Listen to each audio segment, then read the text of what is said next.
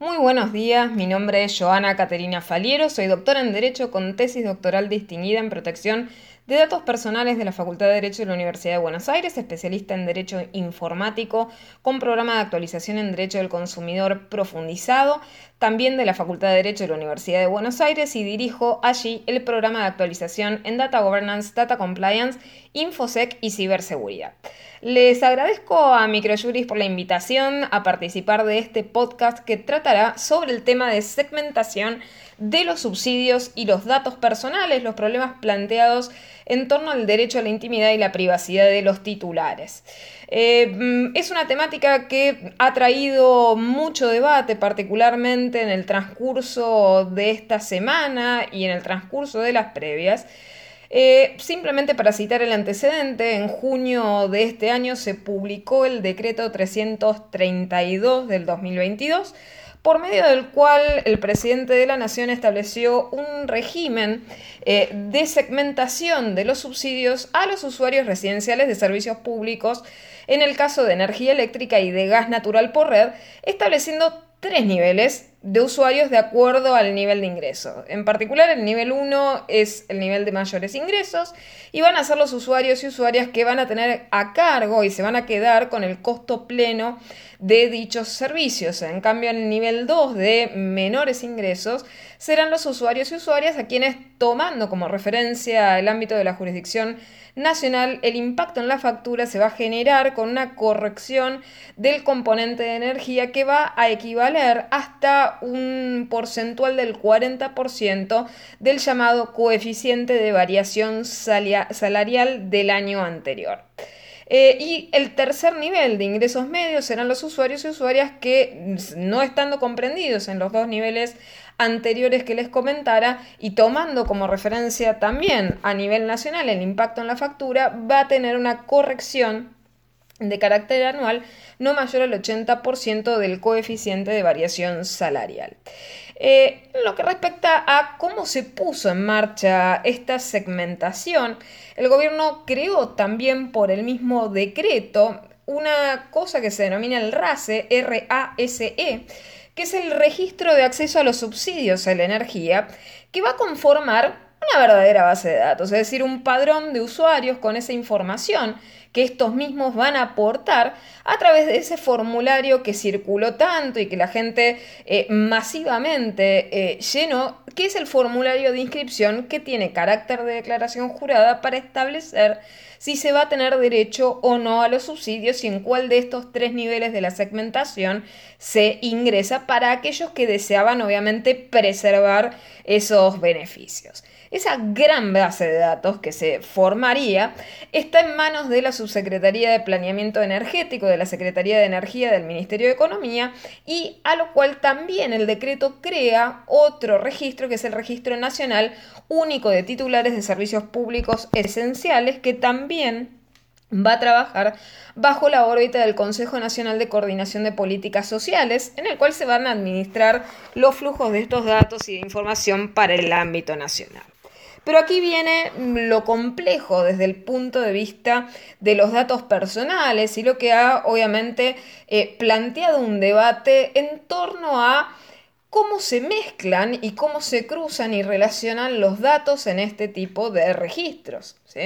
En primer lugar, el decreto en su artículo 10 instruye a la Jefatura de Gabinete de Ministros, a los ministerios y secretarías del Poder Ejecutivo Nacional, a la Administración Nacional de la Seguridad Social, organismo descentralizado en el ámbito de la eh, Secretaría de Seguridad Social del Ministerio de Trabajo, Empleo y Seguridad Social, a la Administración Federal de Ingresos Públicos, etcétera, etcétera, y a todo otro organismo público a que aporten, a que brinden información que en el caso de la autoridad de aplicación va a requerir para tanto el RACE como el RENUT, que se crean en el artículo 12 y obviamente esto genera una gran potencia en cuanto al entrecruzamiento de datos y las solicitudes, Particularmente una problemática asociada a ello desde la perspectiva de datos personales es el tema de las transferencias de datos y de las sesiones, sobre todo porque los titulares de los datos es muy probable que inicialmente no hubieran jamás consentido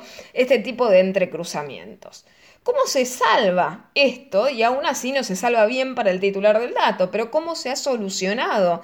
en los términos prácticos esta autorización para estas sesiones cuasi restrictas, como vemos, que se establece en el artículo décimo, en la declaración jurada que todos habrán visto y algunos tal vez eh, hasta han llenado personalmente en cuanto al mantenimiento, la solicitud de mantenimiento del subsidio, se mm, aceptaba en esa declaración jurada, en la ventana de inicio, una frase que es desde ya controversial desde el punto de vista de la protección y de la privacidad de los datos de los titulares. Decía, claramente la ventana, al aceptar la opción que sigue, autorizas al Estado Nacional a verificar la veracidad de toda la información que vas a brindar en fuentes disponibles en organismos tales como AFIP, CINTIS, ANSES, registros de la propiedad, entre otros, renunciando expresamente a oponer a esa verificación cualquier secreto previsto legalmente, fiscal, financiero u otro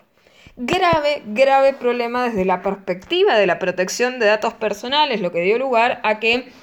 muchos desde ya comenzaran alzando su voz y diciendo mm, claramente que este tipo de cuestiones debían haber sido eh, revisadas o debería existir claramente algún pronunciamiento de la autoridad de aplicación de la Ley de Protección de Datos Personales, que es la 25326, y la autoridad de aplicación en el caso de la misma es la Agencia de Acceso a la Información Pública, la AAIP, quien casualmente en este mes ha comenzado el proceso de debate del nuevo proyecto de reforma de esta ley citada que les comentara. Es decir, vamos o nos encaminamos a la reforma de la ley de protección de datos personales eh, y claramente, bueno, es una verdadera curiosidad que la IP no se hubiera pronunciado negativamente al respecto de este tipo de cuestiones, particularmente alzando la voz, sancionando el comportamiento y mm, desde ya solicitando o instando la decisión de que esto no se realizara de esta manera.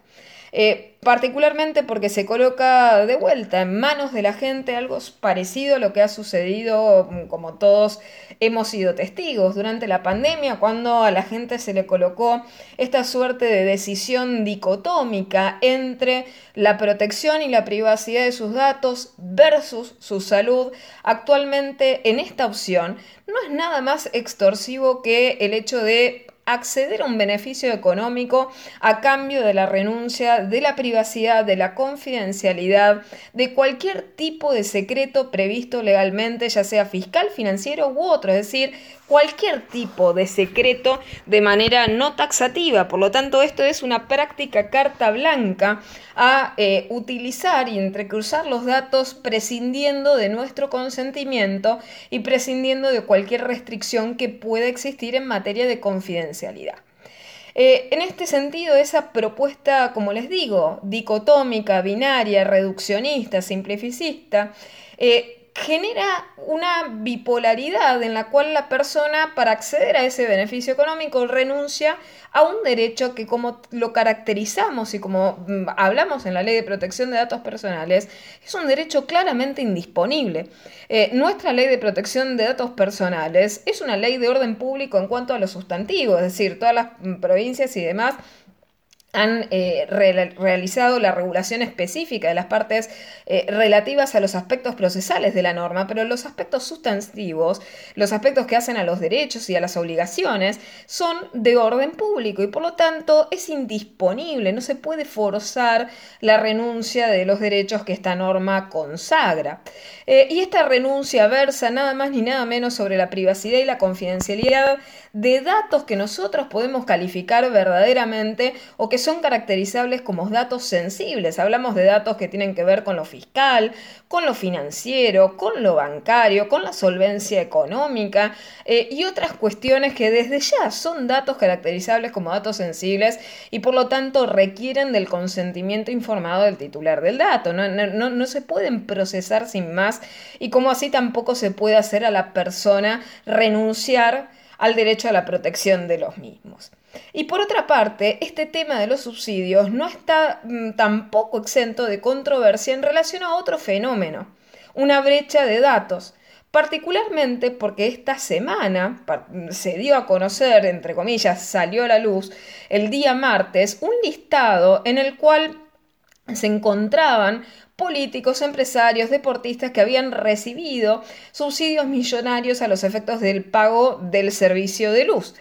Eh, y en, mm, en esa distribución pública de esta lista que se dio a conocer, de esa nómina de usuarios en el cual se refería con cuánto dinero habían sido asistidos, el nombre, apellido eh, y cuál había sido el consumo energético de los mismos, claramente es una mm, filtración masiva de datos, de datos personales que desde ya también es reprochable, es repudiable y debería haber alguien haberse pronunciado al respecto de la misma. Eh, en afirmaciones públicas, la secretaria de Energía de la Nación habló sobre esa difusión de la lista, obviamente reprochando la, filtración de los datos personales eh, de estos titulares de los datos. Y aquí mm, simplemente para reflexionar y concluir. Eh, es una temática que debemos tomar con seriedad. Eh, mm, el derecho a la protección de datos personales es un derecho humano fundamental de nuestra era digital, a cuyo respecto rige el principio de eh, reconocimiento progresivo, acumulativo de estos derechos y el simple, simple hecho que el mismo no puede retroceder simplemente por este tipo de cuestiones en las cuales prácticamente se le coloca un precio a la autodeterminación informativa de los titulares de los datos y sobre todo un precio a la vulnerabilidad de los mismos. Y por otra parte, mm, tener en cuenta que no importa quién se encuentre en esa lista, la realidad es que ninguna lista de ningún titular del dato debía haberse filtrado, sin perjuicio de el reproche social que pueda hacerse sobre políticos, empresarios, deportistas y demás. La realidad es que ningún titular del dato debería ver vulnerada su privacidad y su protección de datos. Así que nuevamente, gracias al espacio de Microjuris, les mando un gran saludo a todas y a todos.